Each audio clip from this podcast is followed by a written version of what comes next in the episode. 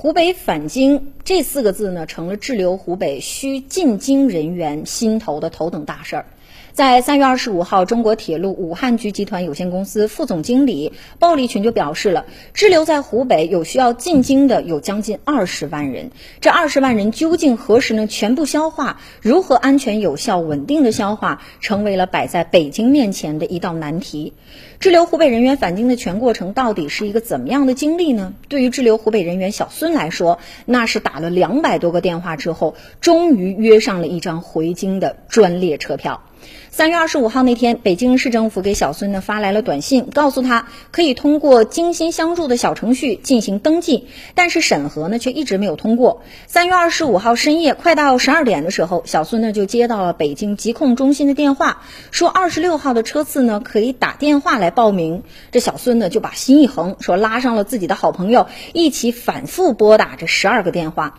在打了一个小时之后，超过两百次之后，电话终于打通了。在三月二十六号的凌晨四点五十分，北京疾控中心向他发来了确认成功的短信。就在同日的早晨八点五十，幺二三零六呢向他发短信显示了出票成功。